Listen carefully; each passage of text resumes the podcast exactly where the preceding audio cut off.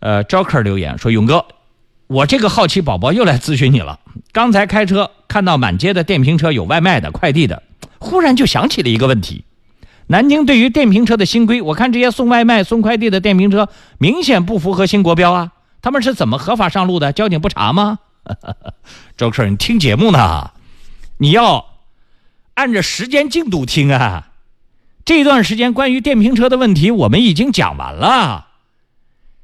当年讲讲电瓶车这个上牌那个过程，你没注意听啊，所以你疑惑呀。把过去智勇在线节目的往期节目，你你你再找回来慢慢听，好不好？当然，我我再给你讲一两句啊。呃，电瓶车是在去年。出台了一个政策，全国各地都陆陆续续出台政策，就是已经既有的电瓶车严重超标的，要求这个报废；不太严重的，大概符合一个区间标准的，超过目前电瓶车标准的这部分车，也给他们纳入非机动车管理，上牌定期报废，然后呢进行相应的调整。有一些约束，但是呢，他们那部分车呢，只要上了牌的，都算允许上路的非机动电瓶车。那么从那个时间，时间我记不得了啊，大概时间也也不长。从那个时间以后，所有的电瓶车销售企业只能销售合格的电瓶非机动车，必须上牌，不上牌就要按照无照驾驶拘留。哎，前几天无照驾驶有一个朋友。找我，他也不是求情啊。他说：“志勇老师，这个无照驾驶要进看守所了。可是呢，去交警大队去处理，他他迟迟不处理，说二十三十天以后再来处理，连车带证都扣着。你说这车要急用怎么办呢？后来一打听，哦。”最近不是疫情核酸检测比较复杂吗？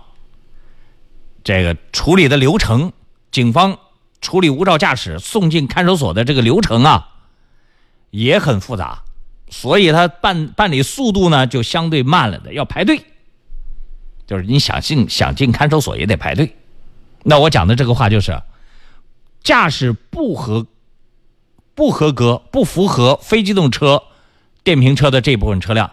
它达到机动车标准的，如果无照驾驶，就要拘留；如果不是无照驾驶的，比如说他有摩托车驾驶证的，那么要按照无牌无证强闯管制区域，第一次罚款两千元，第二次也拘留，按照这个处罚标准来处罚，也查，你怎么说没查？只不过你讲你看到的那些什么送快递、送外卖的那些车。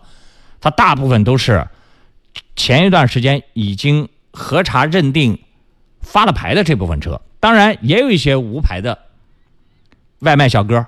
前两天到志勇在线节目里面投诉的那个外卖小哥，他骑一个伪造牌照，他无证驾驶一辆摩托车，然后撞到了一辆电瓶车，到我这儿来投诉。他说我违规，我认了，该拘留拘留，该处罚处罚，我认了。但是这起交通事故。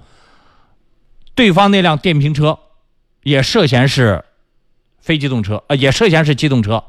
我要向你志勇老师这投诉，江宁滨江交警中队为什么不鉴定他的车？后来那个申请复核之后，不是已经撤销原交通事故的责任认定了吗？有发还要求重审吗？那个案子当中，那个快递小哥在照片还还在志勇在线的主播圈里面能看到，他骑的就是一辆非法的摩托车。他要面临的是拘留啊，什么罚款啊？这这个罚款不是两百元以下啊，都是上千的。他要面临着这样的一个惩罚，还涉及到要给这个电瓶车的开车人要赔钱。无无牌无证就意味着没有保险啊，都要自担自担这些赔偿。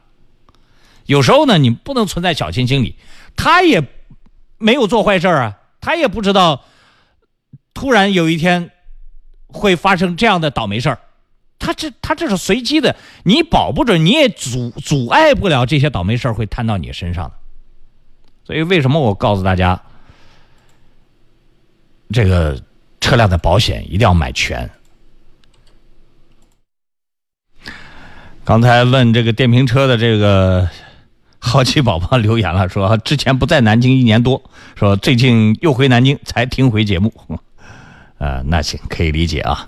呃，如果缺缺了好多期节目的朋友呢，可以到智勇在线的公众微信号下方有完整的节目。有 WiFi 的前提之下，没事儿什么做饭、开车听着玩的时候，可以听一听啊，补一补课，免得离开南京一段时间，在南京都都不知道交警是怎么怎么怎么处罚你或者怎么管理你了。这样的话呢，有时候会吃亏啊。